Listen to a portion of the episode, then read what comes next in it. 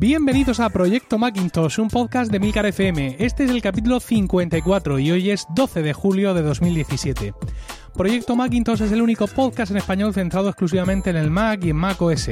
Hoy mantendremos un duelo al sol entre dos aplicaciones legendarias de productividad, Things y OmniFocus.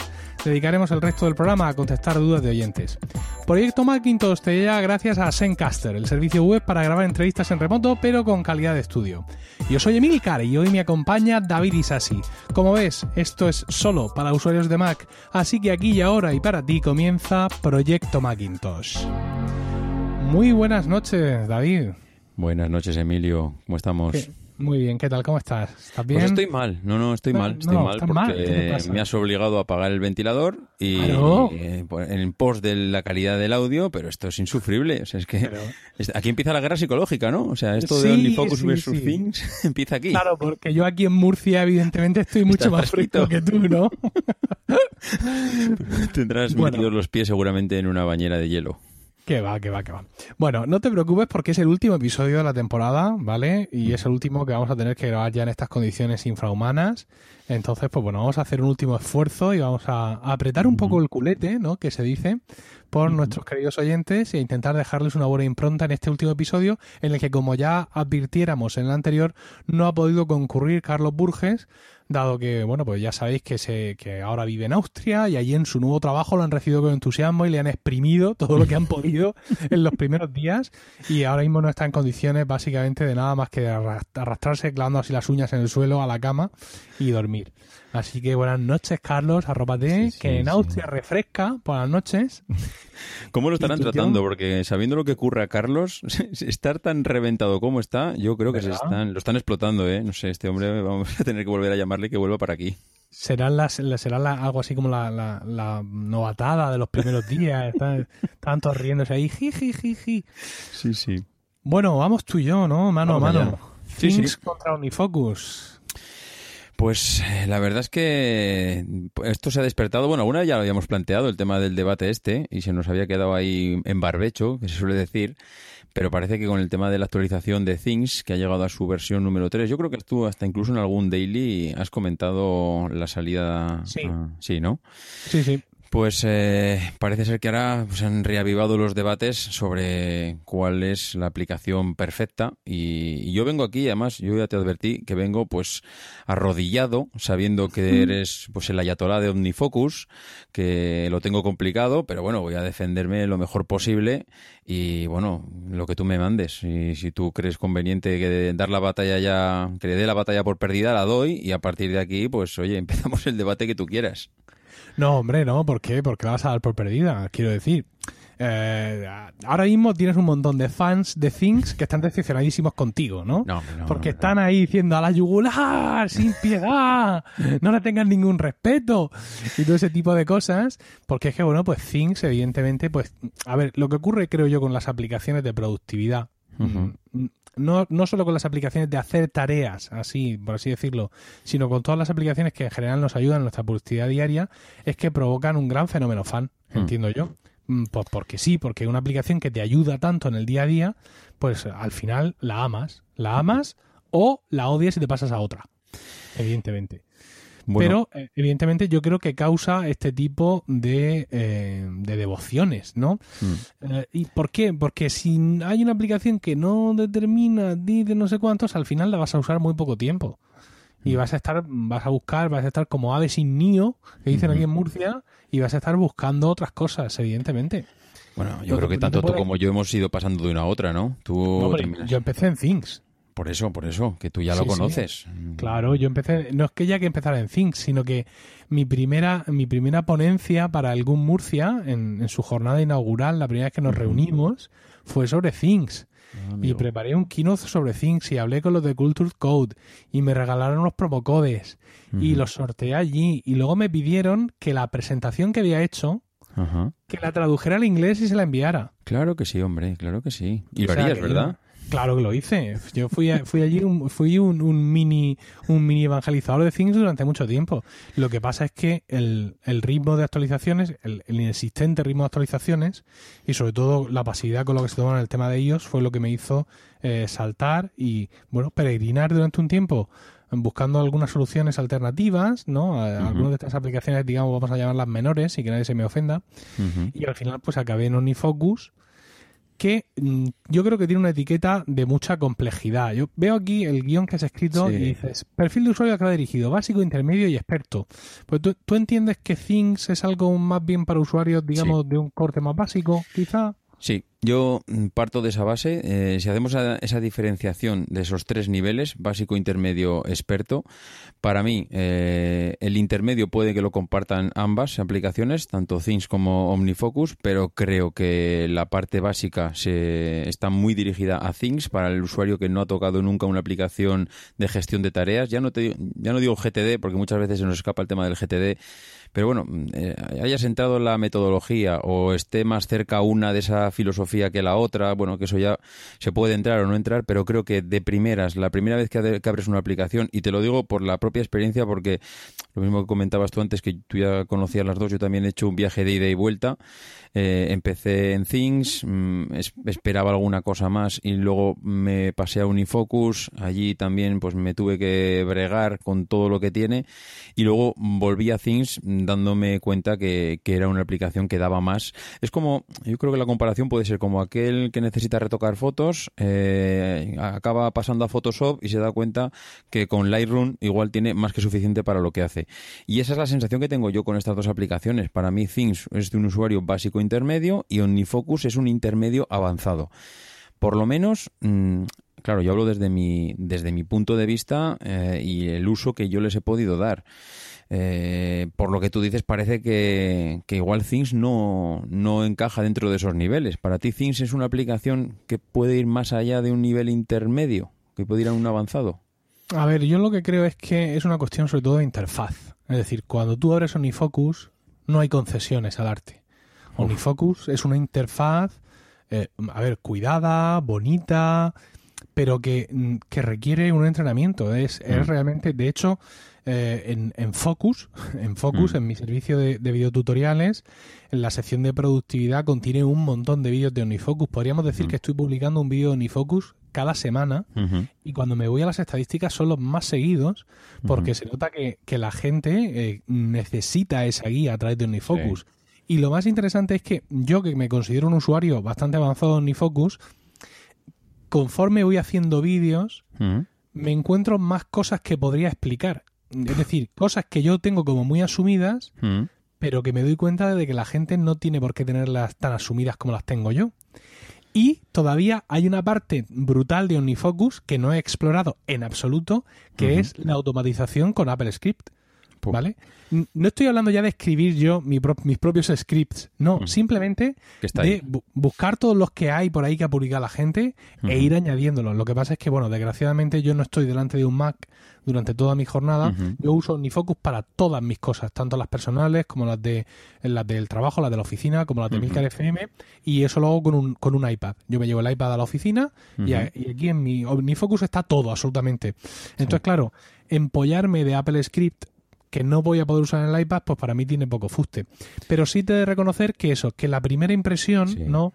Lo que es la barra lateral con las perspectivas de Unifocus, la, visualización inicial, eh, creo que eh, una, una interfaz como la de Things sí evidentemente va a ser más amigable para el usuario que, empieza. Yo, eh, la primera vez que yo pisé OmniFocus, vi esa barra lateral, empecé a ver eh, palabras muy raras, empecé a ver perspectivas, eh, contextos. de primeras, de verdad que para alguien que aterriza en este tipo de aplicaciones, es, es, yo creo que lo has clavado antes. Tienes que venir algo bregado, tienes que venir ya con cierto bagaje en la espalda de, de que lo que te vas a encontrar.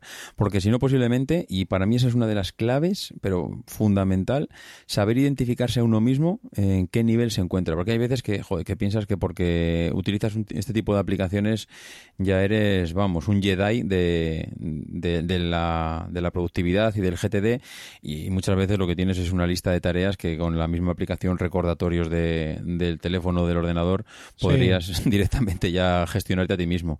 Ah, yo la sigo usando, ¿sabes? O sea, pues la aplicación, ahora la he dejado de usar. Me he pasado a Things 3. Todo lo que tenía ahí lo he exportado.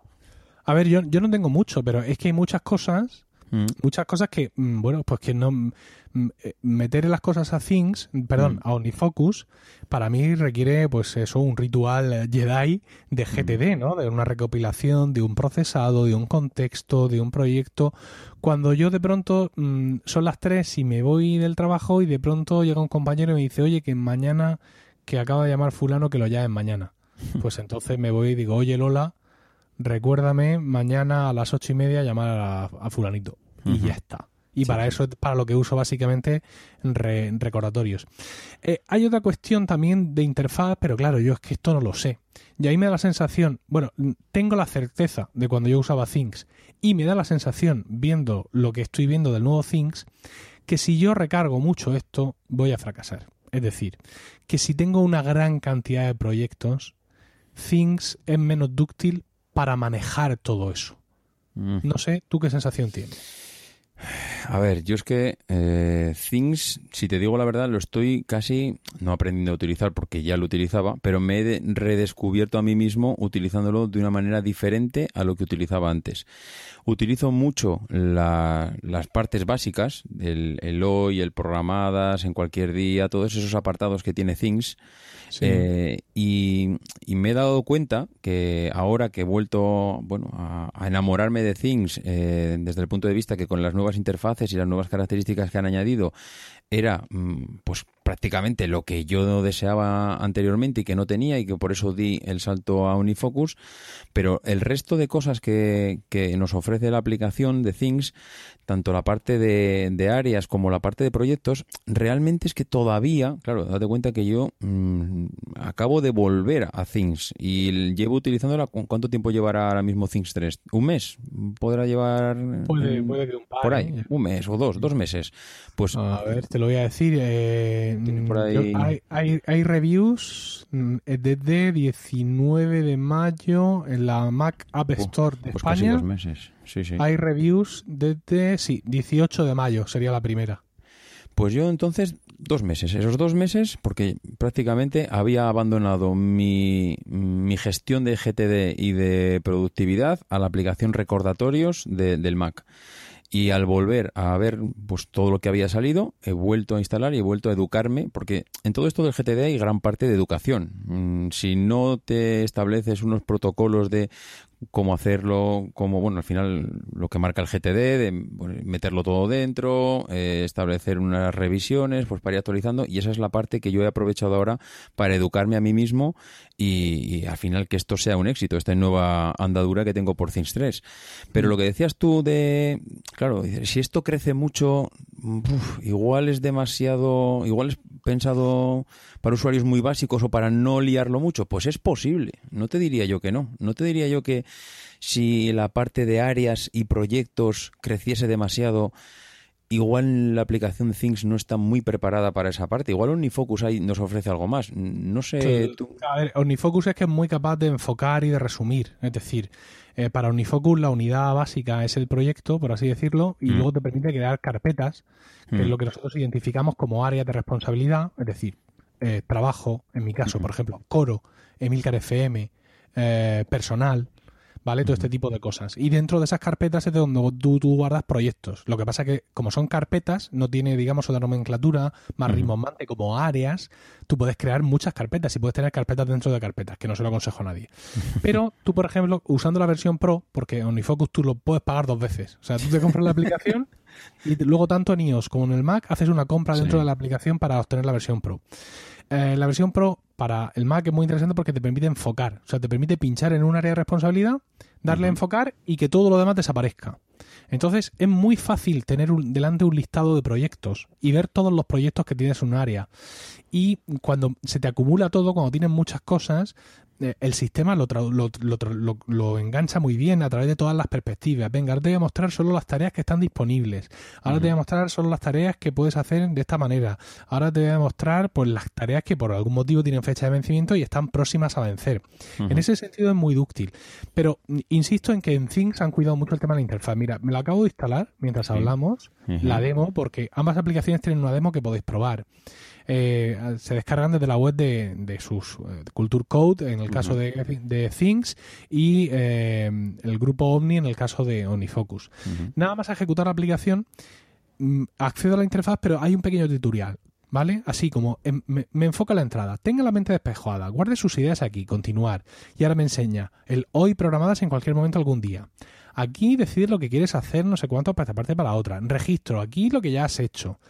Proyectos, ¿no? Me, dice que me, enseña lo que es un proyecto. Me dice que además que puedo importar cosas de Things 2.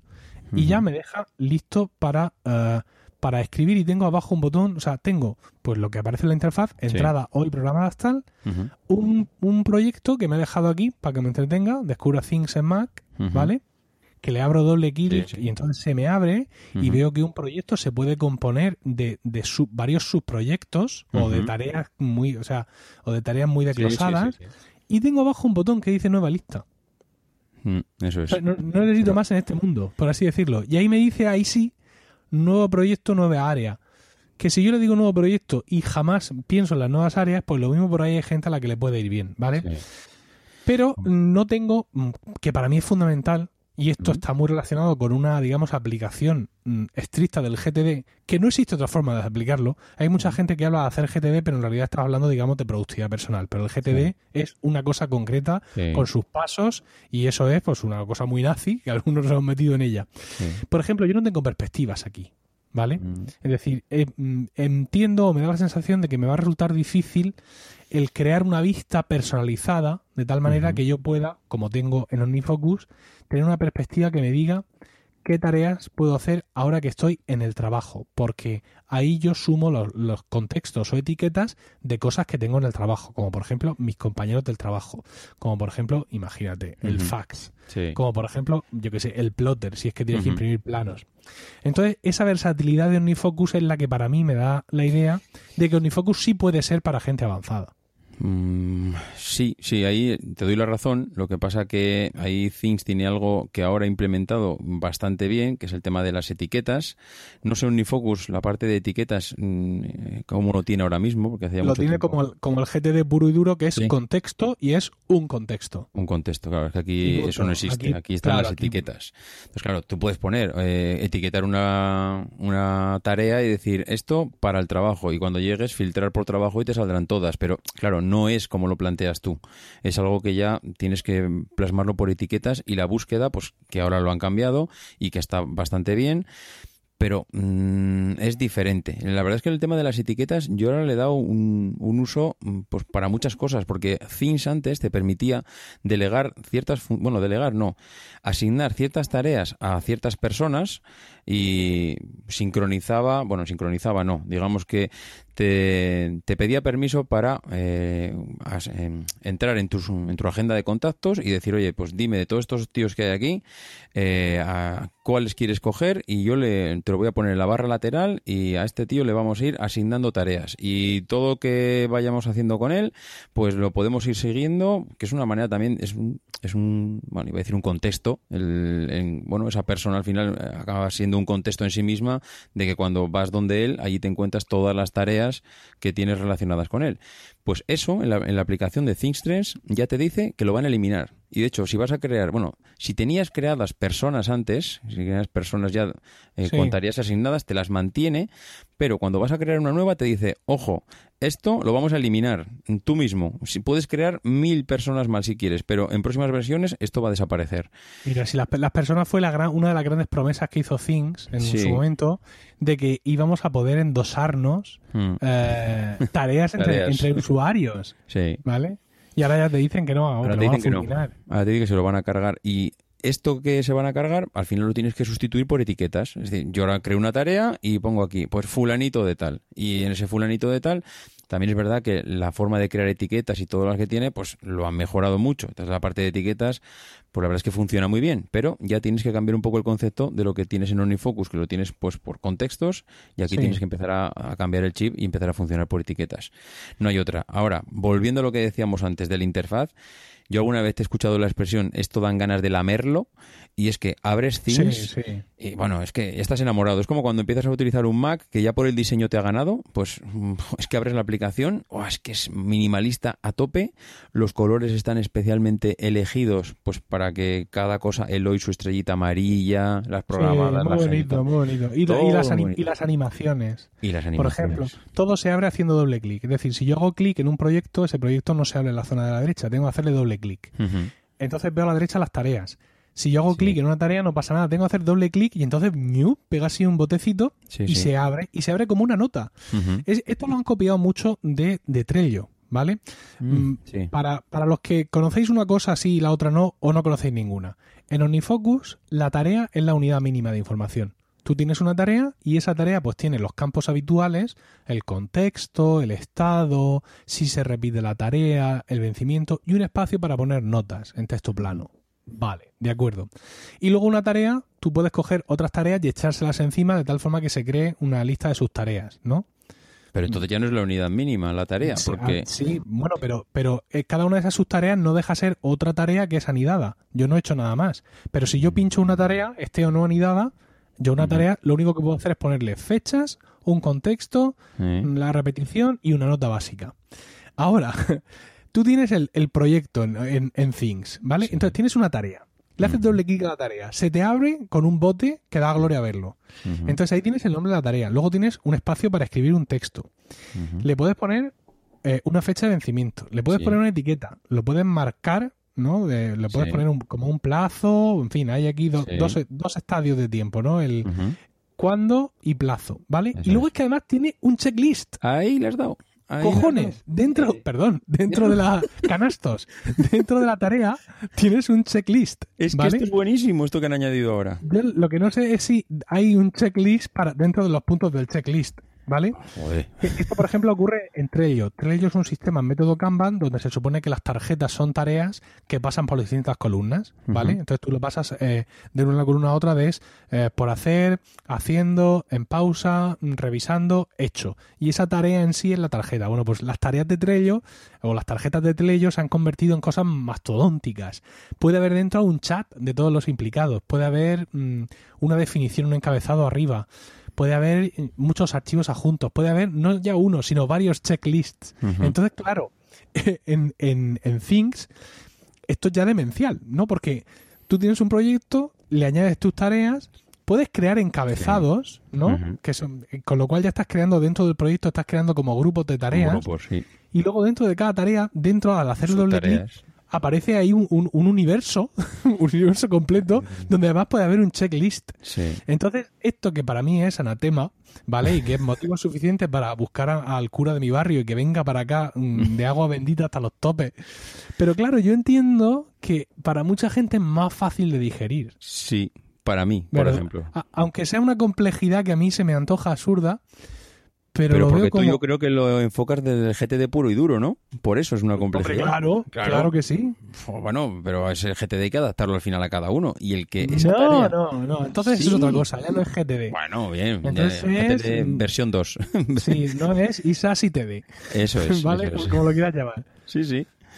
No, pero es que eso que ha añadido ahora Things, que es crear ese checklist dentro de una tarea, hay veces que dices, ¿y si yo no tengo esto, qué tengo que hacer? Para cada tarea que tiene cierta, iba a decir complicación, es que no es ni complicación, es que tiene cuatro tonterías, me tengo que hacer un pedazo de proyecto que me voy, créate el proyecto, llámalo como tú quieras, ahora me lo divido en todas estas tareas, es que es un coñazo hacer eso. Entonces, ahora una tarea es, eh, me la creo y al momento estoy haciendo un checklist dentro de esto tiene primera, segunda y tercera fase, punto. Joder, para mí es que es súper sencillo. Y tú dirás, pero esto ya no es GTD. Pues igual no es GTD. Pues igual es ISASITD. Pero es que es la leche, porque es súper simple. Ya, será súper simple, pero para, para mí, claro, es que tú te quieres escapar y de hecho te escapas de dos pasos fundamentales en el GTD que son el procesado y la organización. Yo No. ya, he ya- eh, procesar y organizar. Yo ya he comprobado que efectivamente todo esto que como tú dices es un poco un coñazo. El me hago un proyecto, le pongo un contexto, pongo un las tareas, pongo su orden. Al final, el Sí. emplear todo ese tiempo en ese trabajo, lo que te da es un sistema lleno de información. Claro. lleno de información de tal manera que cuando tengas un momento para trabajar, Mm. toda esa información que tú se está metiendo ahí trabaja a tu favor. Sí, pero es que, ¿Vale? es que lo has podido decir mejor. Cuando tengas un momento para trabajar, es que si usas un Nifocus nunca tendrás un momento para trababar, porque Oh, serás no es esclavo cierto. de la aplicación. No, no, no, no, no. Estás muy confundido. No. Yo quiero decir que cuando, tú, por ejemplo, yo hoy he ido a llevar a los zagales a la piscina, ¿vale? Que por cierto, mm, como son medio tontos y no admiten reservas por teléfono, cuando pudimos ser, ah, ya no tal. Entonces le hemos tenido que apuntar a intensivo dos semanas. Por lo cual, mi vida se rompe todos los días para llevarlos a la piscina. Menos mal que está aquí cerca. Entonces, los llevo a la piscina y tenía media hora para trabajar en una cafetería que hay al lado. Sí. Entonces, yo me he metido a Omnifocus y en las perspectivas que tengo personalizadas, que no son sino combinaciones pues de varios contextos o de lo que sea, he rápidamente he podido ver en función del tiempo que tenía, en función de mi ánimo y en función de tantas cosas, pues he podido ver de las tareas siguientes, de las que están disponibles para hacer en el área de responsabilidad mío de Milcar FM, que es lo que yo quería hacer, porque las cosas que tienes que hacer son decisión. Tenemos que escapar de la tironía de los vencimientos, ¿vale? Dentro de lo que yo quería hacer, rápidamente, con un par de clics, OmniFocus me ha dicho, pues mira, de Milcar FM, las tareas disponibles ahora mismo son estas.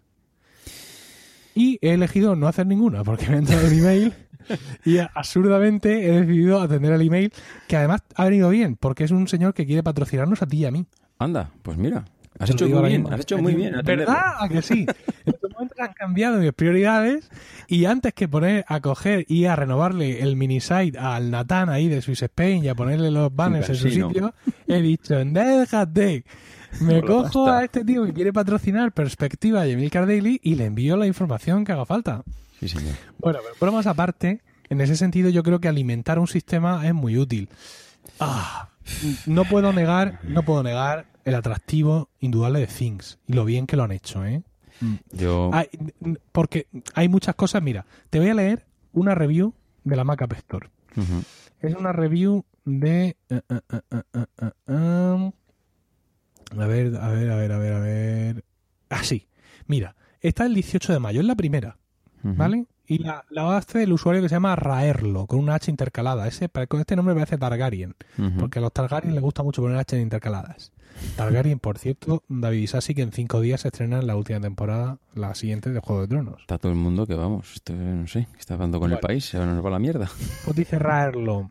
Que por fin, llega la nueva versión de mi aplicación favorita para implementar el GTD. Te mereces las 5 estrellas por tu diseño, por tu interfaz cuidada, por tu usabilidad, por integrar el calendario, porque tu nube sincroniza perfectamente y por las demás funcionalidades que todavía no me he dado tiempo a probar. La espera, sin embargo, ha sido larga y dura. Sin embargo, creo que este no es lugar de hablar de ello, ni voy a valorarte menos por ese motivo, puesto que hay otras opciones en el mercado para quien no esté dispuesto a seguir vuestros pasos. Y aunque casi tiro la toalla, a día de hoy Things 3 es la app por excelencia. Es el mejor gestor de tareas que conozco y se merece mi dinero y mis 5 estrellas. Enhorabuena Cultura de Code, firma Rafael Herrero. Mucho de lo que escribe y de lo que no escribe está detrás de, digamos, de lo que yo estoy viendo ahora mismo de Things 3. He visto vídeos, ¿vale? Y ahora por primera vez la he instalado para cacharrear un poco. Y es en plan, sí, sí, muy bonito, muy bonito, está muy chulo, tal. Pero mm, fíjate yo que no uso Things desde hace mucho tiempo, tengo ese sentimiento de amargura, de no sé qué, de estos tíos no me lo dan, o me lo podían haber dado antes, o no me lo van a dar, Ya. o estas tres cosas que siguen faltando, ahora mismo no lo sé, ¿eh? ¿Vale? Estas ver. tres cosas que ya me las prometieron en Things 2, joder, Ya. que no están, Sí. se han pasado todo este tiempo puliendo esquinas y redondeando fuentes, en vez de añadir esto que era vital, que lo estamos pidiendo todos en los foros. ¿Sabes? Tengo esa sensación de ir siempre con Culture Code, Mm. de que van un poco ahí ah, a ese ralentí espantoso. A ver, mira, la verdad es que van a su ritmo, eso hay que reconocérselo, que por ellos no pasa el tiempo. Pero esta semana acaba de salir la beta de, del iPad de iOS 11, la 3 para desarrolladores y eh, no sé qué puñetas han tocado, pero de repente Things 3 no funcionaba con la beta. Ah, picabas ahí al, al icono y crash, ahí de eso que reinicio y no terminaba de arrancar.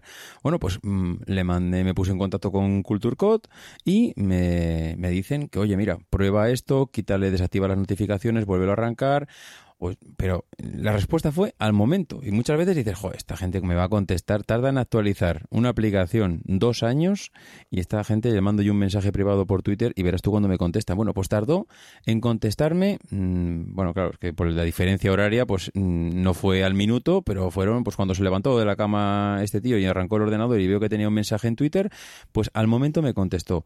Incluso le volví a insistir, oye, esto funciona, muchísimas gracias. Y y además, el tío, yo le insistí un poco, oye, ¿esto es un fallo de, la actualización de ellos o es un fallo vuestro? Y me volvió a contestar y mantenió una conversación conmigo de que lo estaban mirando, no lo tenían claro.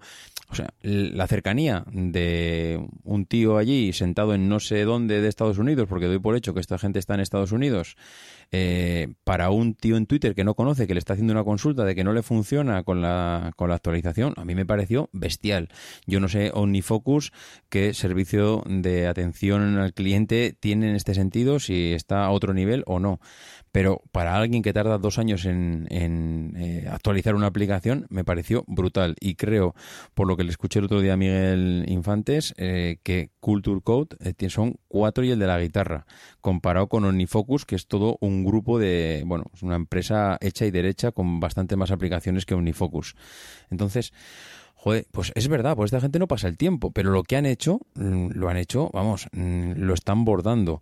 Y eso, que hay algunas cositas que yo sigo esperando. Eh, yo me pasé a Unifocus porque mm, cuando se creaba una tarea, una cosa que yo echaba mucho en falta en Things es el ponerle la duración estimada de la tarea. Para mí era muy importante decir, eh, bajar a comprar el pan, estos son 10 minutos joder, no podía poner eso. Entonces, eh, en su día, eh, mirándola por internet, en la web de Unifocus, parece que había una asignación de tiempo a la, la hay. La, hay, ¿no? ah, sí, sí, bueno, abomino de ella, pero la hay. Es que para mí es incompleto eso que tiene Unifocus, porque yo entré en Unifocus, eh, pues me digo que, hice ese paso allí y cada vez que picaba una tarea me ponía allí a introducir los datos, estimación de tiempo, ya no me acuerdo si creo que te deja, es un desplegable que te deja elegir y hasta personalizar, ¿no? ¿no? Eh, en macOS lo escribes a mano. O sea, tú ah, escribes, a mano. vale, vale. Tú escribes 10 minutos y son 10 minutos. 10 minutos. Vale, ¿qué pasa? Mm, yo creé todo eso que tanto anhelaba y me di cuenta que eh, le faltaba un complemento y es decir, yo tengo ya la agenda del día siguiente establecida, tengo pues una reunión con no sé quién, otra con no sé cuántos y yo lo que quería es eh, meter esas tareas que, que, encajaban en los espacios que tenía pues entre reuniones ¿no? En el calendario. Sí, sí, pero y eso no podía. Eso... Y, y Things 3 te deja hacer eso. Tampoco no me deja. ¿No, tampoco te deja? No, no, es que se han empeñado en que esto no lo van a sacar. Bueno, se han empeñado, no lo sé si sacarán, pero no tiene pinta de que esto lo saquen porque no han dado ningún paso en este sentido. ¿Qué he tenido que hacer ahora? Las etiquetas. ¿En programadas? En programadas. Yo, aquí, veo, yo aquí veo que sí puedes meter que, que puedes meter las tareas. Diré, o sea, tú pinchas en programadas, te enlaza con el calendario del Mac. Bueno, sí, eso le das sí. Al más, sí, sí, tarea y ahí te la crea. ¿No? sí, eso sí, pero no le puedo poner una duración a la tarea. O sea, al final es, oh. si yo lo que dices tú, mira, ahora voy a dejar los críos a la piscina, tengo media hora, ¿no puedo filtrar de alguna manera algo que me diga, oye, mm, menos de 30 minutos, ¿qué tareas tengo pendientes para hacer? Sí, Eso sería la leche. Ya, eh, te entiendo, te entiendo y te digo lo siguiente. Cuando yo instalé Things 1, Eh, ahora mismo estoy viendo aquí Things 3, ¿no? Y, mm. pulso en una tarea de estas random que me ha creado, le doy etiquetas y me sale recado casa, eh, oficina importante pendiente. Ah, en su momento en Things 1, el, árbol de etiquetas que había inicial era mucho más grande. ¿Vale? Es decir, yo podía, mm, venían predefinidas un montón de etiquetas y era un montón. ¿Vale? Entonces, dentro de esas etiquetas, ahora no sé cómo funcionará, porque mm, no veo que haya aquí un sitio donde yo vea todas mis etiquetas creadas más allá que lo que es la propia tarea, ¿vale? No, no, no lo... Ah, sí, etiquetas, aquí está. Sí. Vale. Uh, esto me parece a mí que lo han simplificado mucho porque no puedes crear subetiquetas. Sí, puede, pero puedes agrupar por categorías, sí, sí. Sí, sí puedes. Bueno, pues en Things 1 había una etiqueta que se llamaba tiempo y ellos habían predefinido eh, etiquetas de 15 minutos, media Mm. hora, una hora. Con lo cual yo creo que eh, lo tienes que añadir como una etiqueta Ahora más. tienes que crearlas. Claro, y luego el tema está en hacer la búsqueda pues por esas etiquetas, evidentemente.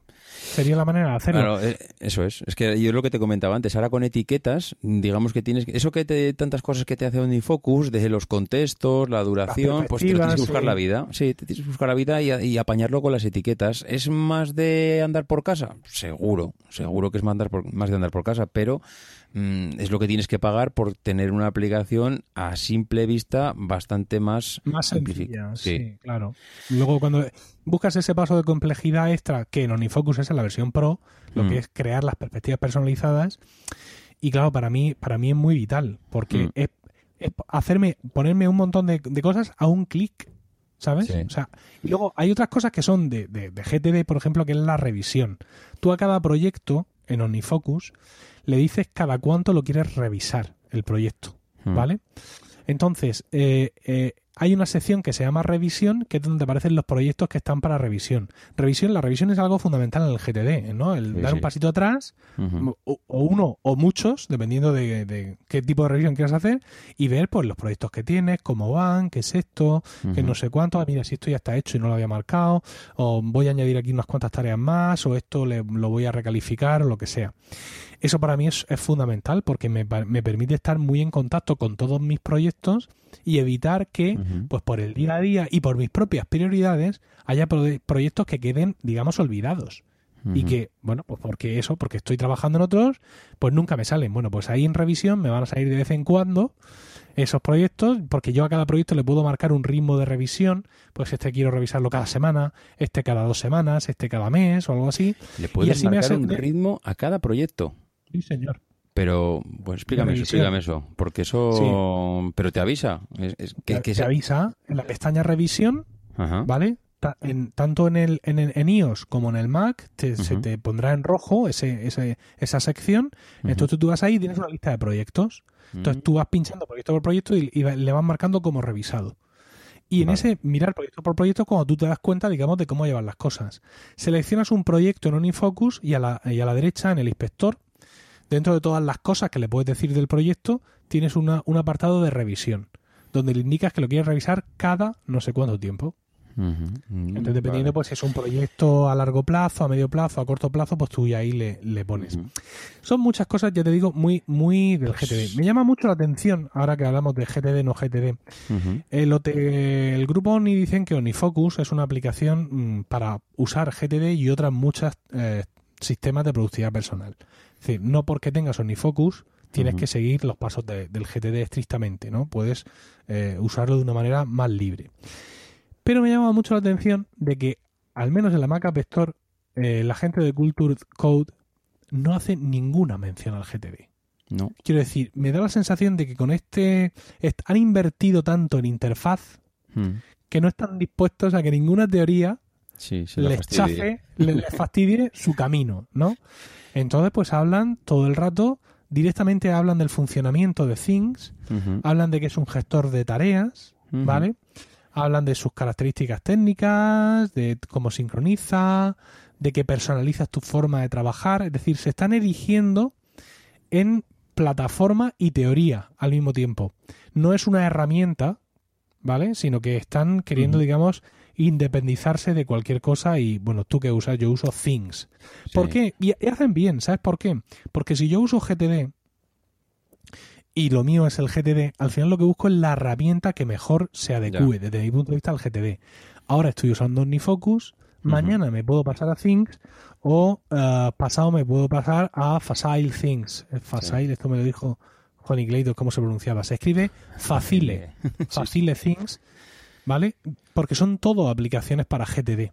Sin embargo, si yo te convenzo de que tú lo que estás usando es mi sistema, ¿vale? Mi plataforma, pues tú ya eres menos propenso a irte a otro sitio porque no vas a encontrar, o al menos crees, que no vas a encontrar equivalencias. Pues tiene sentido, la verdad es que tiene sentido que con toda la inversión que han hecho en, la interfaz y tan minimalista y tan cuidada y tantos detalles y bordes y demás historias, pues que no lo quieran asociar a nada. De hecho, una persona que entra a, la aplicación, ¿cuánto? Yo es que diría, si tengo que hacer una estimación de tiempo de lo que dura eh, el periodo de aprendizaje de utilizar Things, yo creo que en un día has aprendido a usarlo. ¿Cuánto le puede costar a una persona coger un New Focus? Pues si eres suscriptor de Focus, en su plan Focus o en su plan hormiguica, en apenas tres semanas, no. A ver, cuesta. Claro. Cuesta. Quiero decir, es una inversión de tiempo que para mi, gusto obtiene muchísimos resultados. ¿Qué es lo que pasa? Cuando vamos buscando aplicaciones de productividad, muchas veces confundimos el camino con el destino. Y perdemos mucho tiempo probando muchas aplicaciones. Entonces, claro, aquellas aplicaciones que son más cómodas, que son más fáciles, son las que tienen la palma para que ganar nuestro favor inicialmente. Mm, aquí yo lo que recomiendo a todo el mundo es que se lo tome con calma buscar una aplicación de productividad no es una cuestión baladí. No es algo que tengas que resolver en una tarde. Porque se supone que ahí es donde va a estar tu trabajo, Dios quiera, muchísimos años. Y buscar un buen compañero de trabajo en este sentido es fundamental. Yo os recomendaría, y creo que con esto ya cerramos, que os bajéis las demos de ambas aplicaciones, que probéis sus filosofías, que veáis vídeos de los que ellos mismos hacen, en fin, que, que tratéis de entender cada aplicación eh, en sí antes de tomar una, una, decisión, porque ya os digo que es una cosa en lo que hay que, pensar mucho, ¿no? ¿No te parece? Pues sí, me parece que al final, como decíamos antes, eh, cada uno tiene que identificarse. Es súper importante ubicarse dentro de ese nivel de usuario que, que, cada uno tiene que, bueno, tiene que reconocerse en qué nivel está. Y eso para mí va a ser una, un ahorro de tiempo a largo plazo bestial porque si no vas a ir saltando de aplicación en aplicación y, todo ese tiempo, a ver, que sí, que al final también sirve para aprender, pero al final también da mucha frustración, ¿eh? No, encontrar ese hueco donde te sientas a gusto y te sientes cómodo y te da gusto trabajar, al final es un coñazo, pero bueno. Mm, esto es darle una pensada antes y como dices tú, al final las dos tienen un periodo de prueba, úsalas y bueno, es cuestión de después de un mes decidirse. Bueno, pues yo pienso que con esto hemos terminado de hablar de Things contra OmniFocus. Le hemos pegado un buen repaso a ambas aplicaciones. No obstante, los comentarios que queráis los hacéis ahí en, el blog, emilcar.fm barra proyecto Macintosh, y ahí podemos darle un poco más de continuidad a este debate. Si os parece, y como os anunciábamos, vamos a terminar el programa con un par de dudas de oyentes. Dice Fernando Espejo, que escribe en el grupo de Telegram de Perspectiva. Dice, busco un consejo de los SEOs del lugar. Tengo un MacBook Pro de mediados de 2012, 4 GB de RAM y lo quiero ampliar.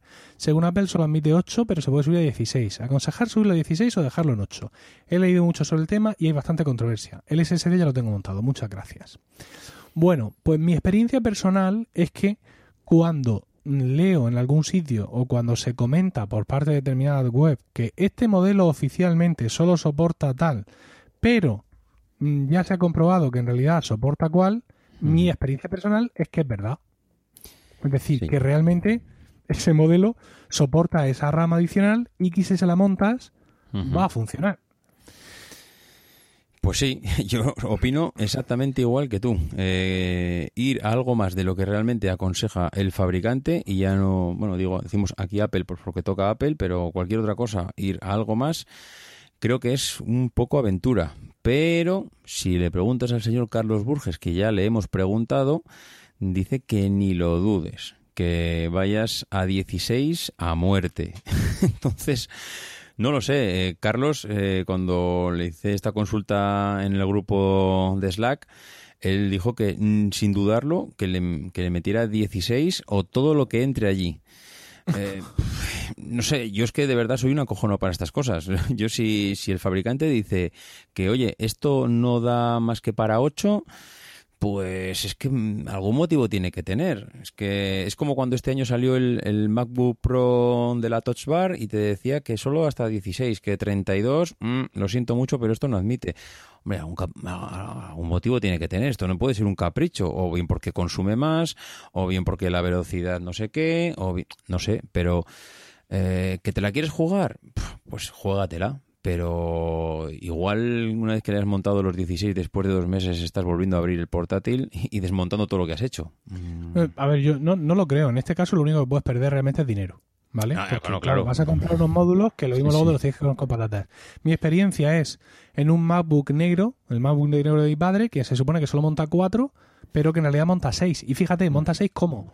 Con un módulo de 2 y con otro de 4, es decir, módulos desparejados, el, el, el, el Averno. Eso ¿no? sí que es jugártelo. Eso- Eso es pues ahí, ahí está el ordenador, tan campante. Entonces ¿Ah, sí? yo ahora mismo estoy, sí, estoy en la página web de, que se llama Every Mac, ¿no? Todos Mm. los Mac, everymac.com, que para mí es la Biblia.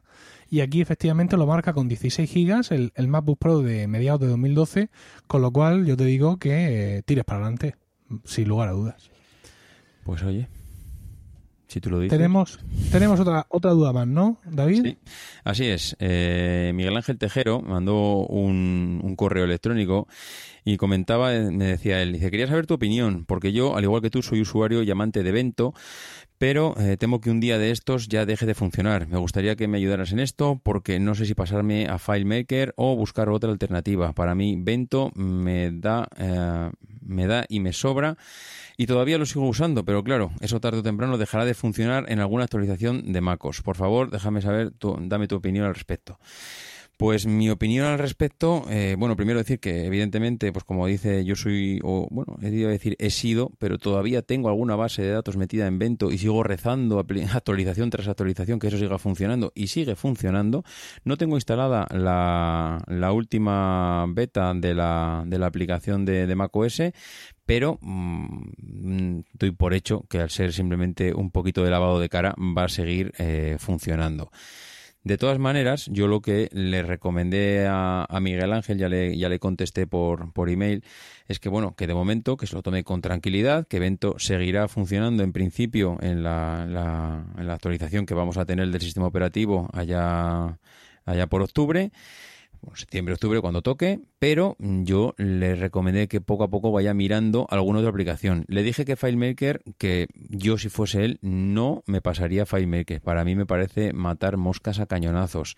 Claro, no sé a qué se dedica él, pero entiendo que si ha estado utilizando Vento y está haciendo una consulta de este estilo, entiendo que la base de datos que está utilizando es una base de datos, bueno, pues como la que podemos utilizar los demás, relativamente sencilla a mí FileMaker me parece una pasada. Él me contestaba, bueno, ¿y ahora cuál utilizo? Claro, ahí ya mm, yo no he dado ese paso. Yo no sé si tú, Emilio, hoy nos falta, hoy nos falta Carlos, nos falta la tercera pata del, del banco, que seguramente igual aquí tiene más experiencia.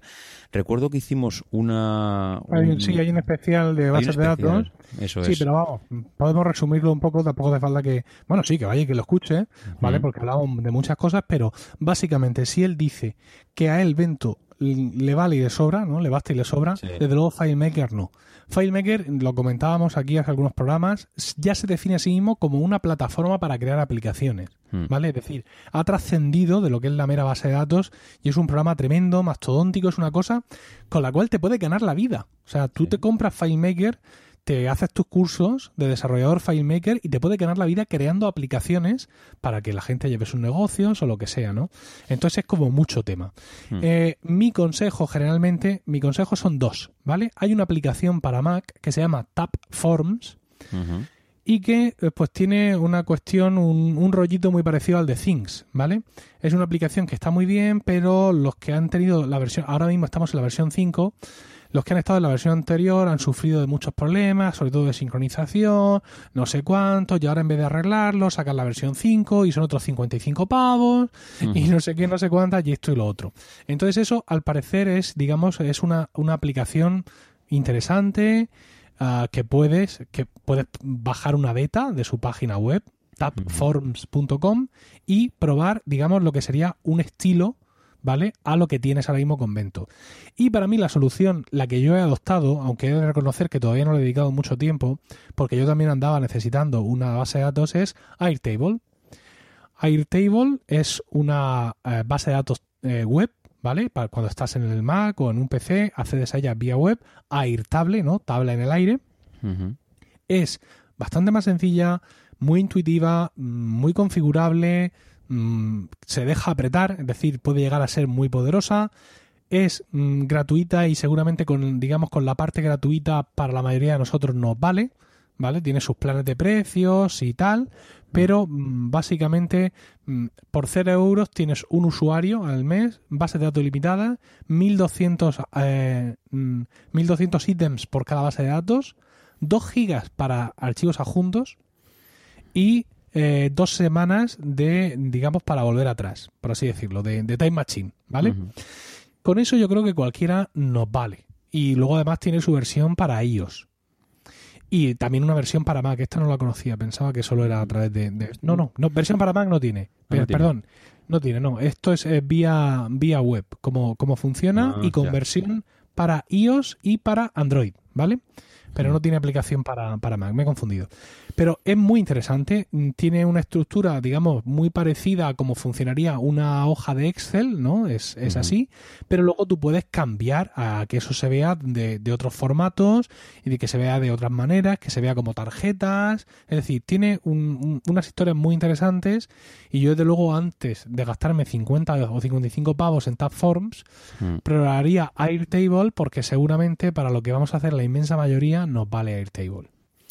Pues sí, yo creo que además, mm, no sé por qué me suena, pero Airtable, yo creo que lo comentó Carlos en aquel episodio que hicimos sobre bases de datos, y la de Tabforms, yo es que he oído hablar, mira, no me acordaba cuando, cuando lo has comentado tú, ya me ha venido a la mente, es que he oído hablar muy bien de ella. No sé a quién, alguien de la podcastfera, que en algún podcast he escuchado igual algo, yo no sé si tú lo has llegado a utilizar, pero lo que es fama y parece que eh, la gente sí que está contenta con esa aplicación. Yo la estuve probando, estuve probando hacer bases de datos interrelacionales, que yo lo que yo es lo que necesito hacer, es decir, pues para una cuestión del coro, relacionando nuestro repertorio con Mm. compositores y con, con qué conciertos llevaban esas piezas y qué cantantes se saben cada pieza.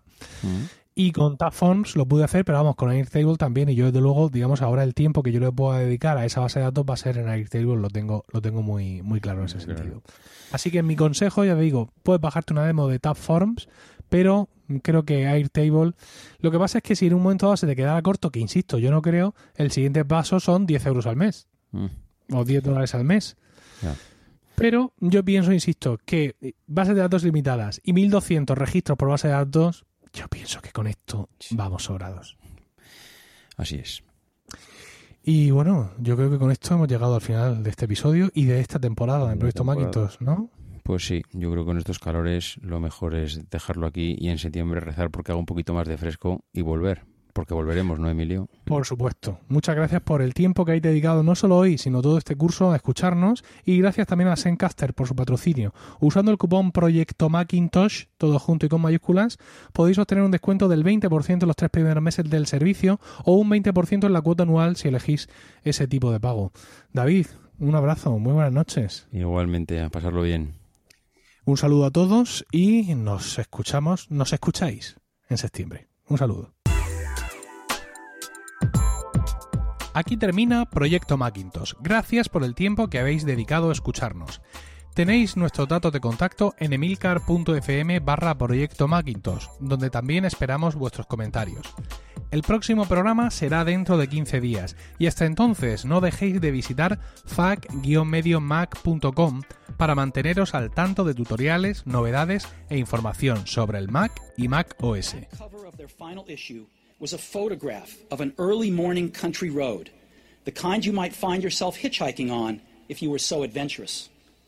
Beneath it were the words, Stay hungry, stay foolish. It was their farewell message as they signed off Stay hungry, stay foolish. And I have always wished that for myself. And now, as you graduate to begin anew, I wish that for you. Stay hungry, stay foolish. Thank you all very much.